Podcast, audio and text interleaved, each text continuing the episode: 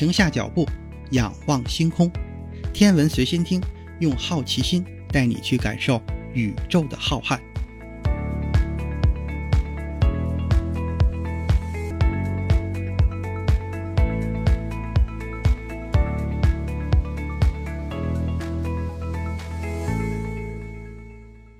心如宇宙大，世界全装下。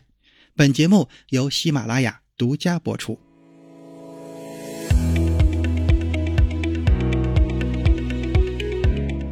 你好，这里是《天文随心听》第二季，欢迎订阅、分享、打赏，还有就是别忘了给咱们的节目投投月票。上一期节目咱们提到了冥王星任务重启，还存在着很多的原因，这其中就包括了整个探测器的防辐射设计，这也是整个项目预算惊人的主要原因。宇宙空间充满了高能粒子的辐射。这对于探测器，特别是其中的电子设备，具有非常大的影响。所以，为了保证探测器的正常运转，防辐射是探测器设计时必须要考虑的一个因素。但是，当喷气推进实验室的科学家把探测器设计的一块主板放到了众人眼前的时候，一个2.5厘米厚的铝制外壳就引起了强烈的质疑。正是这些过度的防护措施。导致了航天器超重、超预算，但是实际情况是，冥王星探测器在飞掠木星的时候，距离木星的距离和旅行者号比要远得多。除了必要的防护措施之外，没有必要进行这样的过度防护，甚至都不需要任何防护。这个时候，NASA 又得到了另外的一个消息：约翰霍普金斯大学应用物理实验室。这个只有一次星际任务的实验室，在1996年发射了一颗近地小行星探测器，并且这一次发射成功的让探测器在爱神星周围盘旋了一年，成为第一个绕小行星运行的探测器。后来，这个探测器干脆就落在了爱神星上，这可是超出计划的结果。这还不是最重要的。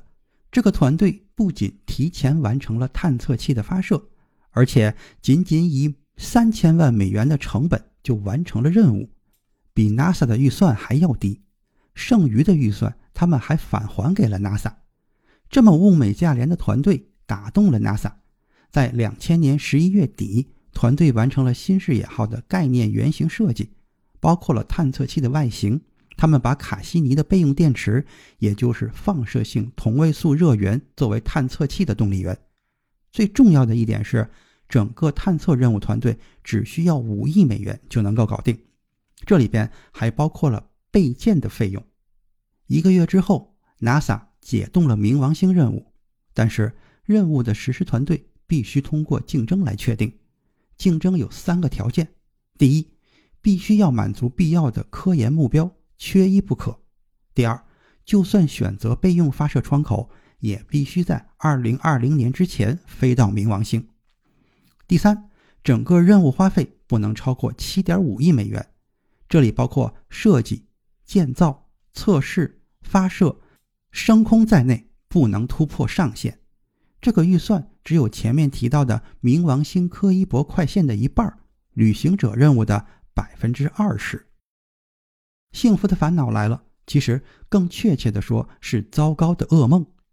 约翰霍普金斯大学应用物理实验室和喷气推进实验室都组建了团队来竞标。这个时候，四十三岁的艾伦被双方看作是提案领队的最佳人选。艾伦很清楚这两家的提案，他不相信喷气推进实验室能够在预算范围和时间期限内完成冥王星任务。而约翰霍普金斯那边又缺乏经验，面临任务失败的巨大风险。二者只能选择一个。艾伦心中其实早就已经有了答案，他相信约翰霍普金斯大学物理实验室能够胜任这项任务。其实这也是没有选择的选择。加入这支团队就意味着承担着巨大的风险，而艾伦更知道他必须选择真正渴望实现冥王星任务。并且能够永远为他而战的团队，最终，艾伦选择了约翰霍普金斯大学实验物理实验室。并作为首席研究员加入了他们的团队。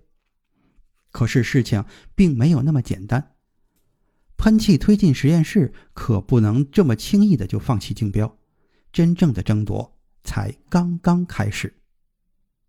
这里是天文随心听第二季，更多精彩内容，请听下期。